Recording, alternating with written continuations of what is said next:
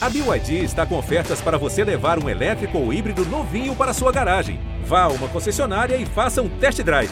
BYD, construa seus sonhos. Grenade!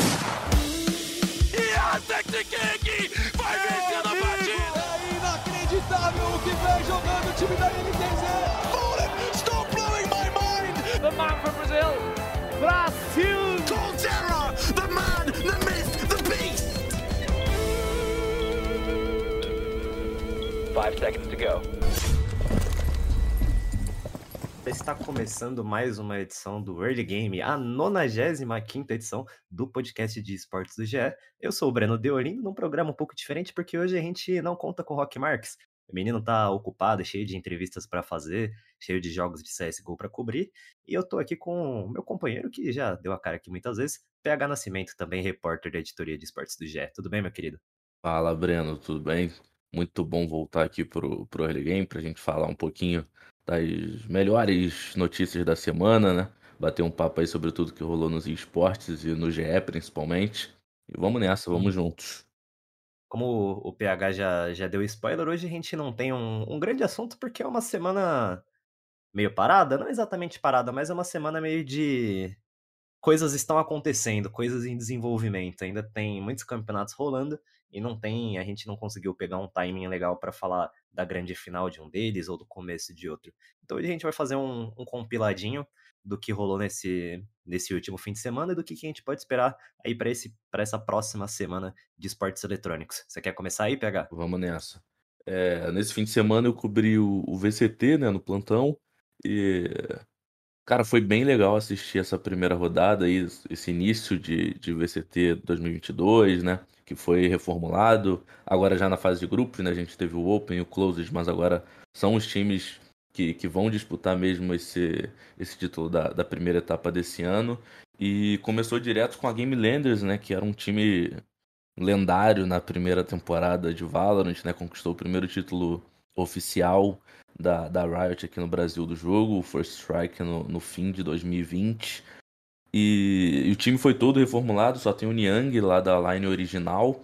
E enfrentou de cara o time mais hypado do, do Brasil.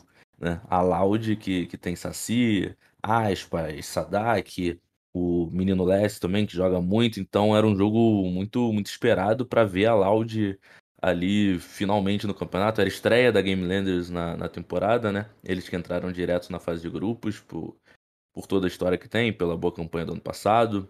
E não chegou a ser um passeio da Loud, mas a Loud não teve problema nenhum para vencer a, a Game Landers.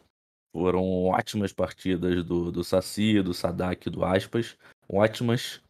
E na Bind, no, no, primeiro mapa, eles venceram por 13 a 9 e na Split por 13 a 7. O, a primeira metade de todas as partidas foram bem disputadas. Mas aí sempre que virava, a, a Loud se achava no jogo, encaixava o jogo contra a Game Landers e aí passava o carro. Sempre na segunda metade foi, foi bem tranquilo para a Loud vencer. E ainda no mesmo dia, no sábado, para fechar o dia, foi VKS Outra equipe que também foi lendária no, no ano passado, chegou a disputar o Mundial com o Saci e o Sadak no elenco, né? Enfrentou a Liberty, que também foi para campeonatos internacionais, tem um time muito forte, se manteve, só mudou um jogador, né? Trouxe o Glyn. E a Liberty atropelou a nova line da, da VKS, que ainda tá, tá se conhecendo, né? Estreou agora. E foi um 2 a 0 muito, muito, muito tranquilo para a Liberty. E no, no domingo também a gente teve alguns jogos muito bons, foi mais equilibrado o dia. A Fúria com a estreia do, do Able J enfrentando o Xande na NiP. Não teve, é, infelizmente pro Xande, né, não teve a lei do ex no Valorant. Então a Fúria ganhou por 2 a 1 da NiP. E mais tarde a Vivo Cade sofreu, mas ganhou da Sharks em um, bela série MD3. Ganhou por 2 a 1 também. E, e esse foi o, o, fim de semana do Valorant por aí. Destaco uma fala do Saci na coletiva. Ele foi perguntado se, a, se o hype criado sobre a Loud né, transforma a, a equipe, se chega aos jogadores a sensação de, de favoritismo para o título dessa primeira etapa do, do VCT Brasil. Ele disse que, que não deixa isso pra, passar para os jogadores, essa euforia da torcida, esse assédio da imprensa, né, já que é o time mais mais falado do, do momento no, no jogo, né? Então, ele disse que não deixa isso chegar, principalmente para os jogadores mais novos, o Aspas e o, o Les. Então, ele blinda o time quanto a isso, mas.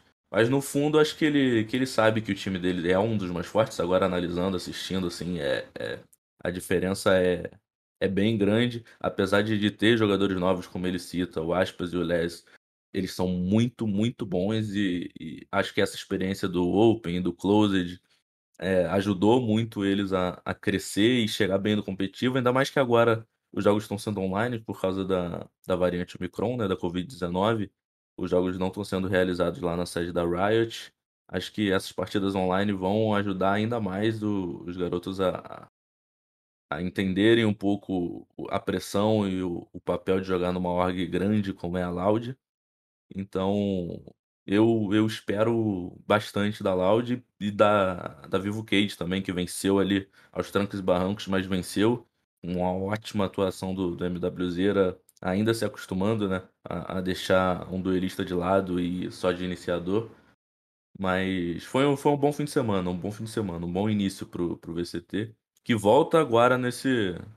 Que volta agora no, no início de março, né? Ou não? Não, volta agora nesse fim de semana já, dia 19. Com Sharks e Nip, Fúria em Gaming, em Gaming do Coach Fluir, que em breve terá aí uma, um spoiler, uma entrevista com o Rock Marques.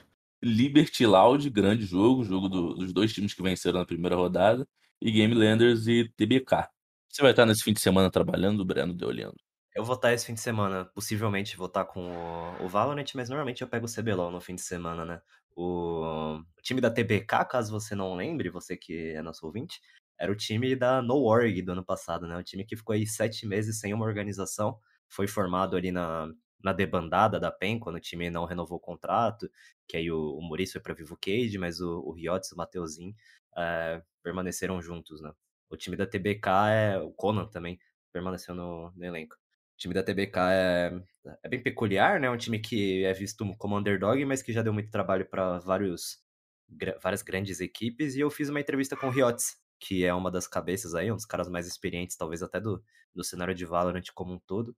E ficou bem legal a entrevista, tá lá no GE, já publiquei ela na semana passada, se você quiser dar uma conferida. E eu também queria comentar um negócio interessante desse jogo da Fúria contra a NiP, né?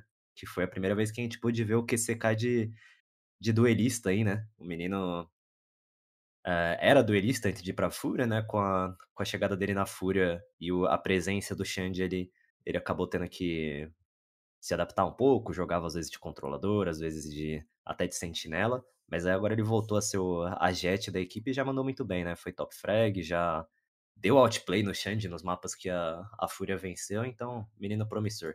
Já que a gente tá falando de, de Xande, de Riots e tudo mais, vamos de do outro FPS, que é o CSGO. Agora, essa semana, a gente está começando o IEM Katowice, né? Um dos campeonatos mais tradicionais da, do calendário anual do CS, né? Um campeonato que já foi Major e tudo mais. Katowice, uma cidade muito marcante na história do CSGO também. E dessa vez a gente só tem um representante brasileiro, que é a Fúria. A, a Godsent e o MBR não conseguiram passar pela fase de play-in, e a Fúria é o, único, é o único time que chegou à fase de grupos aí com representantes brasileiros. Eles estão no grupo B e estreiam ainda hoje, né, nessa quinta-feira, dia 17, contra a Astralis. O jogo ainda vai acontecer, a gente tá gravando um pouco mais cedo, então não dá para saber o resultado ainda. Em outras notícias de CS, a gente teve hoje o jogo da 00 Nation, né? Time, talvez um dos mais promissores para esse ano aí do, do CS Nacional. Tem um episódio de 50 minutos deu e o Rock falando só disso na semana passada, se você quiser ouvir. O time perdeu da Tricked e agora tá fora da Pinnacle Winter Series 2, que é um dos campeonatos menores aí para a equipe já pegar ritmo nesse começo de projeto. Aí complementando aí no, no assunto CS, né? Durante essa semana o, o brasileiro Rafael Exit da do MBR foi diagnosticado com Covid-19, vai ter que jogar separado do, dos companheiros, né? E hoje o GE publicou que o Bumit, que eu aprendi hoje, que não se fala Bumbla, e sim Bumit, graças a Brando Deolindo, ele também foi diagnosticado com Covid-19 e também vai jogar separado dos companheiros de Navi. Isso na, no mesmo campeonato citado pelo Brando Eolindo e IEM Katowice 2022. Perfeitamente. Mudando agora de, de pato para, para ganso, vamos falar de, de CBLOL, aí um dos campeonatos mais, mais relevantes do cenário nacional, certamente o maior campeonato de LoL do Brasil, porque não tem outro. É, o primeiro turno já acaba nesse sábado, né? São no total 18 rodadas. É, a gente vai chegar à nona rodada agora nesse sábado, vai ter a virada, e as equipes vão fazer aquele calendário espelhado a partir de agora. Nesse momento, a classificação tá da seguinte maneira, com a Fúria em primeiro lugar, seguida ali da Kabum e da Red Kennedy, a atual campeã, né? Em quarto lugar vem a Liberty, a Loud, depois a Miners, em sétimo lugar a Pen Gaming, aí fechando ali o, o Z3, tem a Rensga, a INTZ e o Flamengo na lanterna, PH. Flamengo que foi avassaladora na temporada regular, né, durante os dois splits do ano passado, chegou na ali no segundo turno, para o final da temporada e deu aquela aquela pipocada, aquele momento de crise ali, os caras não conseguiam mais encaixar o jogo e o time acabou ficando de fora muito cedo de, de ambas as etapas do ano passado. Nesse ano o negócio já desandou um pouco mais cedo, né? O Flamengo apostou aí nos meninos que estavam no Academy e mantiveram somente o Tuts da, da lineup principal do ano passado. E não tá dando certo. O, agora, como reforço, eles estão trazendo o Kuri, um suporte sul-coreano aí, que vai estrear nessa semana. E é um jogador que é difícil de ter expectativa, assim, porque ele já teve uma passagem pela T1, o time coreano do Faker e tudo mais, tricampeão mundial, mas ele era reserva durante todo o seu, o seu período lá, né? Então, meio que fica nessa, tipo, que será que, que vai acontecer com o Flamengo? Será que eles conseguem fazer essa mudança aí? Já é o terceiro suporte a atuar pelo Flamengo na, na competição, então a gente fica meio nessas de será que dá para se recuperar ainda ou é só um monte de tiro no escuro para ver se algum deles dá certo? Eu acho que é mais a segunda opção, né, pegar? Tiro no escuro, certeza. Com a crise na Gávea instalada, né? Passando. Já que no futebol tá tudo tranquilo com o Flamengo, no, no LoL não passa perto disso, principalmente por causa da gestão da Simplicity, que tem muitos problemas e muitas reclamações, acho que em todas as áreas, desde a assessoria de imprensa ao, ao Summoners Rift, acho que em tudo é, a gestão da Simplicity é, é, bem complicada e vem deixando a torcida do Flamengo muito irritada. Esse décimo lugar aí é merecido, tem o que falar, né? É um. Eu só não falo que é uma crise no, no LoL porque acho que ninguém tinha tanta expectativa, né? O Flamengo foi campeão do, do Academy nos dois splits, mas ainda assim o nível do Academy é bem discrepante em relação ao, ao CBLOL principal. Então não dava para botar tanta fé que um time praticamente composto de, de garotos, assim, sem tanta experiência, ia mandar bem. Mas continuando aqui na nossa, na nossa listinha, a gente é de mobile, né? No emulador os caras têm bastante título, mas no Free Fire Mobile, no, no LoL não ganha também. Agora só se quer trazer o, o primeiro título em muito tempo para organização no Valorant. E é isso, seguindo aí na LBFF, antes de falar de, de um assunto sério da LBFF, aí falar do, da, da, briga pelo MVP, eu preciso citar, já que você disse, lembrou aí que o Fluxo é a organização de Bruno Nobru, o apeludo, ele falou em on nessa semana e já pegou a Anitta e duas ex-BBBs. Fica aí ó, o comentário inútil pro, pro querido ouvinte. Mas Queria dizer a que de... a fofoca da Anitta eu antecipei em primeira mão na reunião de pauta. Isso é verdade. Eu trouxe verdade. essa info. A gente não trouxe aí no site, por motivos óbvios, mas. mas essa informação já foi adiantada há algum, algumas semanas ou alguns meses? Alguns meses, né? Faz um tempo que eu sei disso já, Faz mano. um bom Faz um bom tempo. Foi na época que a Anitta fez live de Free Fire e tudo mais. Pô, alguns meses. Faz alguns meses já. Mas um negócio que eu esqueci de comentar aqui, eu queria complementar só pra galera não me xingar, é que completando aí a, a parte de baixo da tabela, a gente tem 00 Nation, Liberty e Netshoes Miners ocupando as três últimas posições da LBFF, né? A 00 Nation em 16 lugar, ali abaixo da Loud, Liberty em 17 e a Netshoes em 18 É isso, falando da parte de baixo da tabela, né? A gente tem o, o MTS, melhor jogador de Free Fire do ano passado pelo Prêmio Esporte Brasil. Lá na parte de baixo da tabela com a Liquid, né? Uma organização grande que, se eu não me engano, comprou a vaga para esse ano. Comprou. E, e trouxe um elenco forte, trouxe o próprio MTS, né? Que era o maior destaque da, da SS. E ele tem apenas 21 abates e tá em 27º lugar na briga pelo MVP, que lá na disputa, no alto, tem o menino Cias, de, de apenas 17 anos, completou em dezembro desse, do ano passado, com 51 kills, o Cias está voando na LBFF, o Fluxo não é líder à toa, Fluxo que ainda tem o, o Ousado ali na briga de, de MVP, que também estreou com tudo nessa temporada pelo Fluxo, ele que veio do Corinthians.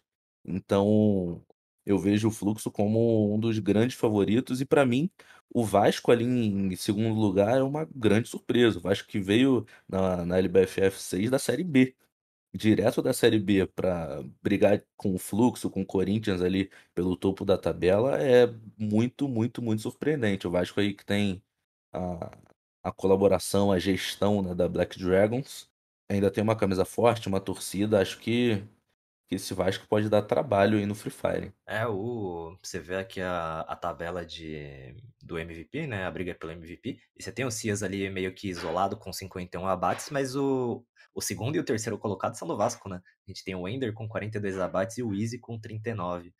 Então, pô, é um time, é um time bem honesto que chegou aí na Série A com várias apostas, né? Vários meninos novos que já estão dando bastante bala. É, bom, agora é, é sua vez de novo. Eu que já tava me antecipando aqui já. Vamos nessa. Agora, infelizmente, falar por um, um assunto mais, mais pesado, um assunto triste.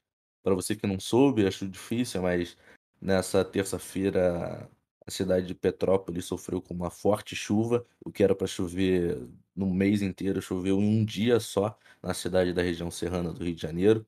De acordo com as autoridades, mais de 104 pessoas já foram encontradas e confirmadas como mortas, e ainda tem mais de 100 pessoas desaparecidas e o corpo de bombeiros e as autoridades estão lá tentando achar essas pessoas. É, mais de 20 já, já foram salvas. E alguns influenciadores, streamers, estão arrecadando dinheiro para enviar para a cidade, para as vítimas e para as pessoas que estão lá voluntárias também, ajudando nessa reconstrução da cidade, né? Acho que o maior destaque de ontem foi o, o Casimiro, streamer personalidade do ano de 2021 pelo Prêmio Esporte Brasil, que bateu o recorde recentemente brasileiro da Twitch, com mais de 540 mil pessoas assistindo o documentário do Neymar. Ontem, durante a transmissão de Fluminense Nova Iguaçu, ele abriu um, um site de arrecadação e juntou mais de 120 mil reais, além dos 30 mil que ele já tinha doado do próprio bolso à tarde. E com esses 150 mil aí ele vai enviar para Petrópolis, para alguma ONG, para ajudar de, de alguma forma. E ele prometeu que hoje, na live de, dessa noite de quinta-feira, vai arrecadar de novo da mesma forma. E outro que arrecadou, um ex-jogador profissional, campeão mundial de Rainbow Six é, pela Team Liquid, o Zigueira, que mora em Petrópolis, inclusive, fez a mesma coisa em live, arrecadou 13 mil para enviar também, para ajudar na, na reconstrução da, da cidade e as vítimas dessa tragédia. E é, mostra um pouquinho aí do, do lado da solidariedade dos esportes, do lado humanitário dessa galera aí que, que a gente fala tanto de, de como eles faturam dinheiro, né, de carros milionários que eles ostentam nas redes sociais, mas aí a gente também tem a nossa parcela de, de uma galera que, que vê o quanto pode ajudar e, e faz sua parte, né? Sim, é, no começo do Covid-19 a gente lembra do, do Baiano, do Nobru também ajudando bastante, levantando uma grana. O, o Zigueira que é de Petrópolis, né? O, Uhum. eu, eu- quando eu via o Twitter dele pra, pra montar o roteiro aqui, eu vi que teve até uma galera preocupada se ele tava bem e tudo mais, porque a- as imagens realmente são, bastante preocupantes, mas vamos torcer para que as autoridades consigam reduzir os danos aí e que, sei lá, quem sabe no ano que vem para de ter desgraça com chuva no começo do ano no Brasil, né? Porque todo ano tem essa merda e nunca, res- nunca resolvem, mas sim. É isso, para acho que chegar na, na nossa reta final aí, falar do, do assunto que, que eu domino, Palestra. mais especificamente sobre uma matéria de Matheus Tiburcio, repórter e produtor aqui também do GE. Ele conversou com alguns jogadores de PES que estão se aventurando no mundo competitivo do FIFA 22. Para eles ainda é realmente uma aventura, porque alguns estão trocando ainda entre o FIFA e o PES, porque tem alguns campeonatos menores de PES 2021 que dão um dinheirinho ali, então dá para para eles, não dá para eles abandonarem 100% ainda o, o Pro Evolution Soccer, né? Porque se você não soube, Em setembro do ano passado, a Konami lançou o eFootball 2022, sucessor do PES 2021, e foi um desastre total. O eFootball 2022 chegou quebrado, com gráficos muito, muito, muito bugados, e, e o jogo simplesmente flopou. Foi o jogo é, mais pior avaliado da, da história da Steam. É um jogo gratuito, então todos puderam testar e ver que no momento é ruim. A, a Konami se desculpou e disse que viria uma grande atualização em novembro que consertaria tudo e traria finalmente um modo online com amistoso, com e semelhante ao que era o My Club no PES 2021 e o Ultimate Team no, no FIFA, mas eles adiaram de novo, então só deve chegar em março desse ano agora, 2022 e, e não, não realizou mais nenhum campeonato, não prometeu mais nenhum campeonato, e tomou inclusive uma chamada bem, bem firme do, do Gui Fera, que conquistou o I Brasileirão 2021 em dezembro, ainda jogando no, no PES 2021, e, e ele cogitou e falou que tentaria ir para o FIFA caso a Konami não fizesse nada. Até agora não fez. O Gui Fera realmente tentou ir para o FIFA. E além dele, o Matheus aqui na reportagem que está lá no GE, você pode conferir tudo depois do, de ouvir aqui o nosso podcast, ou durante também, já que você consegue fazer as duas coisas provavelmente. Ele conversou com o Fute Fácil, o Eduardinho e o Gui Fera, que estão tentando fazer essa transição ainda.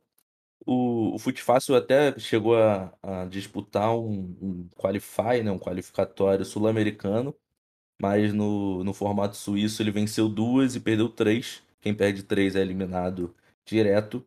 Ele disse que que gostou do formato, que gostou dessa primeira atuação dele em um campeonato profissional de FIFA, né? Mas uma reclamação que vem dos três, do Eduardinho, do Guifera e do Fute Fácil, é que o FIFA, o competitivo montado pela EA, é muito pay to win, o que é verdade.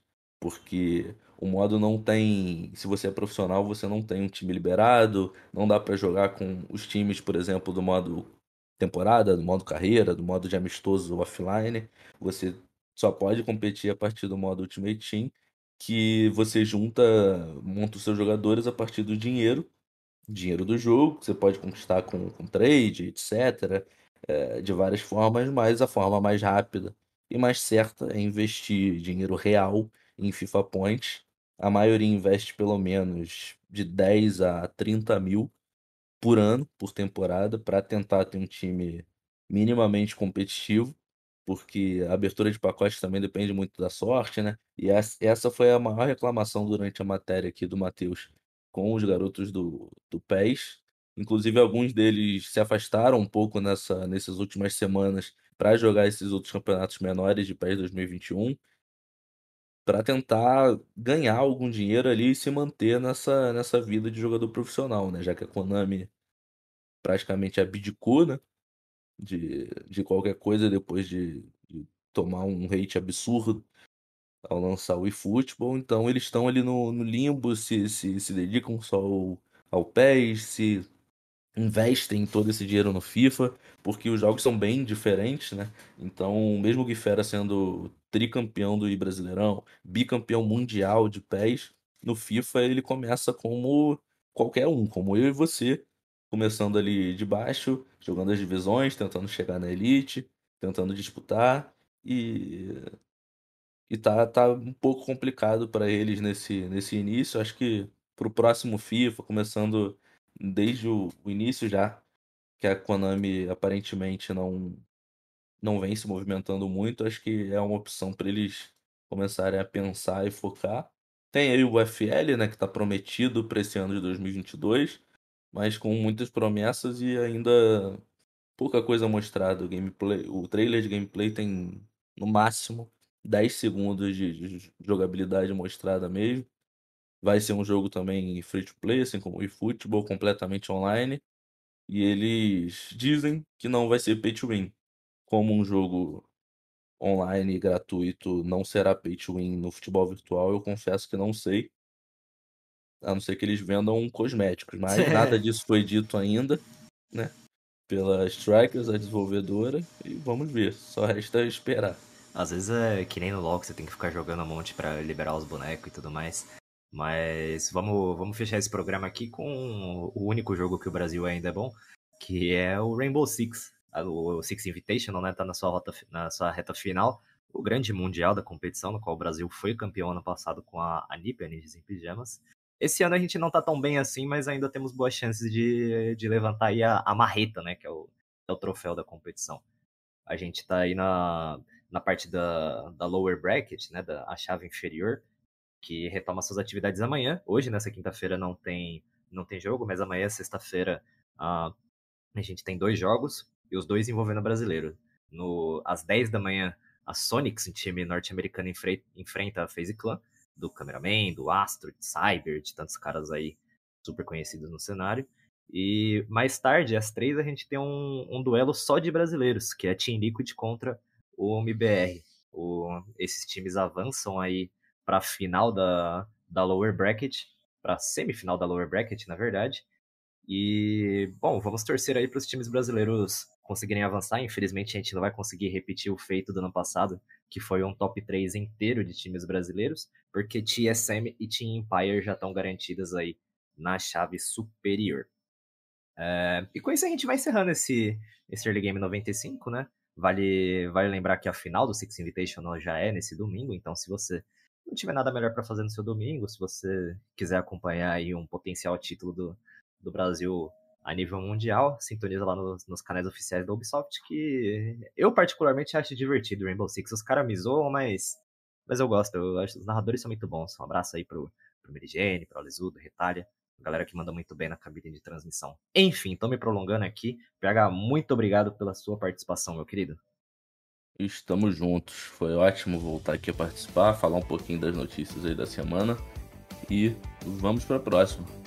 Vamos para a próxima, que é semana que vem, o Early Game tá de volta. Um abraço e até mais.